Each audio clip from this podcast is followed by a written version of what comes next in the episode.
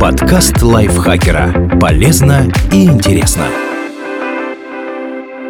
Всем привет! Вы слушаете подкаст лайфхакера. Короткие лекции о продуктивности, мотивации, отношениях, здоровье. В общем, обо всем, что делает вашу жизнь легче и проще. Меня зовут Дарья Бакина. Сегодня я расскажу вам о теории разбитых окон.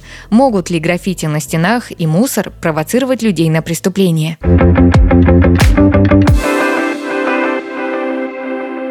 Появилась теория разбитых окон? 1969 году психолог Стэнфордского университета Филипп Зимбарда провел интересный эксперимент. Он оставил машину без номера и с поднятым капотом на улице Бронкса, не самого благополучного района в Нью-Йорке. Бесхозный автомобиль был атакован в течение первых 10 минут. Семейная пара с маленьким сынишкой сняла с машины радиатор и батарею, а за сутки было украдено все, что представляло хоть какую-то ценность. Окна были разбиты, некоторые части оторваны. Испорчена была даже обивка на кресле.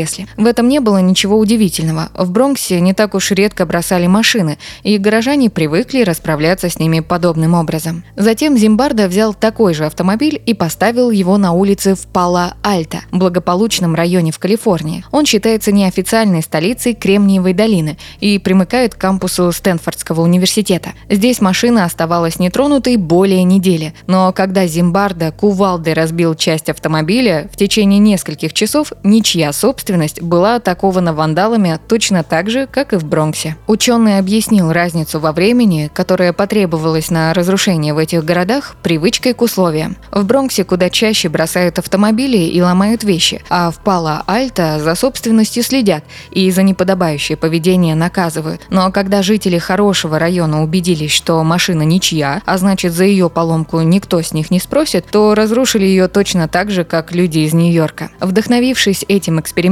социолог Джеймс Уилсон и профессор школы уголовного правосудия Университета Рутгерса в Нью-Арке Джордж Келлинг вывели теорию разбитых окон. Чем заключается теория разбитых окон?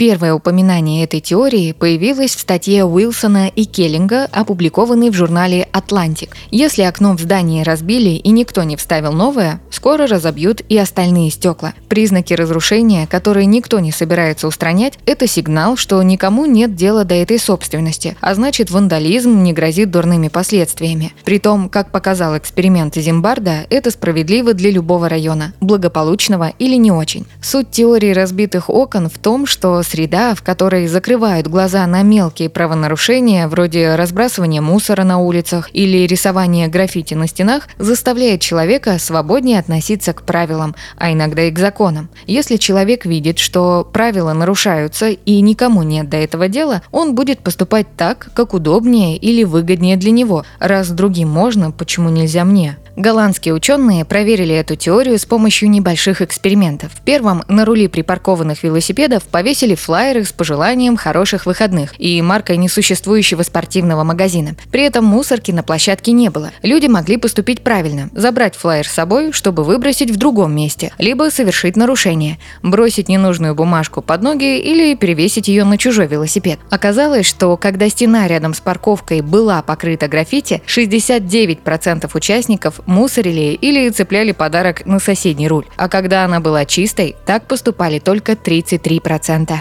В следующих экспериментах ученые проверили, будут ли горожане протискиваться в дыру между временным ограждением, мусорить у остановки или на парковке супермаркета, а также возьмут ли конверт с 5 евро, призывно торчащий из почтового ящика. Оказалось, что люди в 2-3 раза чаще бросали флайеры, игнорировали запреты и воровали, когда рядом были признаки других нарушений. Например, разбросанные тележки на парковке, велосипеды, пристегнутые прямо под запрещающим знаком, граффити на стене и даже звуки фейерверков, запускать которые нельзя за недели до Нового года. Эксперименты наглядно показали, что даже незначительные факторы, которые наверняка оставались незамеченными, подталкивали людей к нарушениям. Уилсон и Келлинг предположили, что если полиция будет бороться не только с серьезными правонарушениями, вроде ограблений и перестрелок, но и с мелкими проступками, вроде распития алкоголя в неположенных местах, общее количество преступлений упадет. И опыт полиции в Нью-Йорке показал, что это возможно.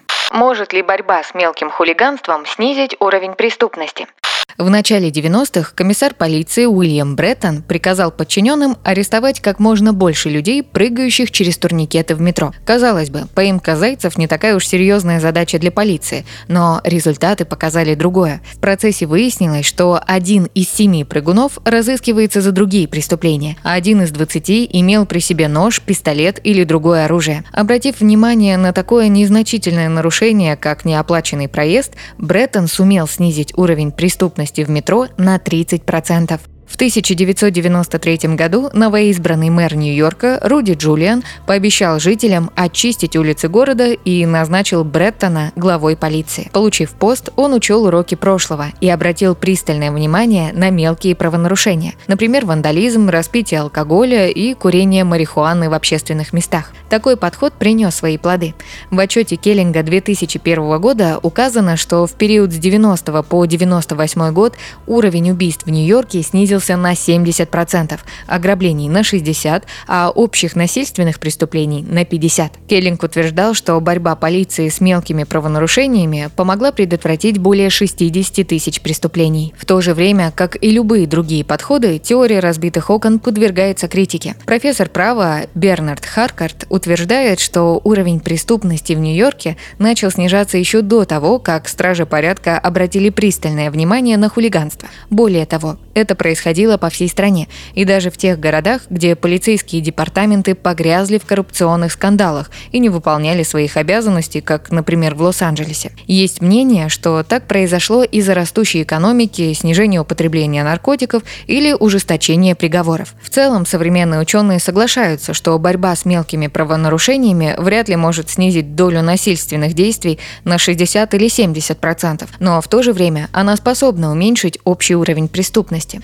Таким образом, хоть теория разбитых окон и не стала панацеей от городских преступлений, она позволила пролить свет на некоторые аспекты человеческого поведения. В перспективе устранение мелких правонарушений может склонить людей к более порядочному поведению. Причем не просто удержать их от соблазна намусорить или взять что-то чужое, а исключить даже появление такой мысли. Спасибо и Зориной за этот текст. Подписывайтесь на подкаст Лайфхакера на всех платформах, чтобы не пропустить новые эпизоды. А еще слушайте наш подкаст «Ситуация Help». В нем мы рассказываем про интересные и неоднозначные ситуации, в которые может попасть каждый. На этом я с вами прощаюсь. Пока. Подкаст Лайфхакера. Полезно и интересно.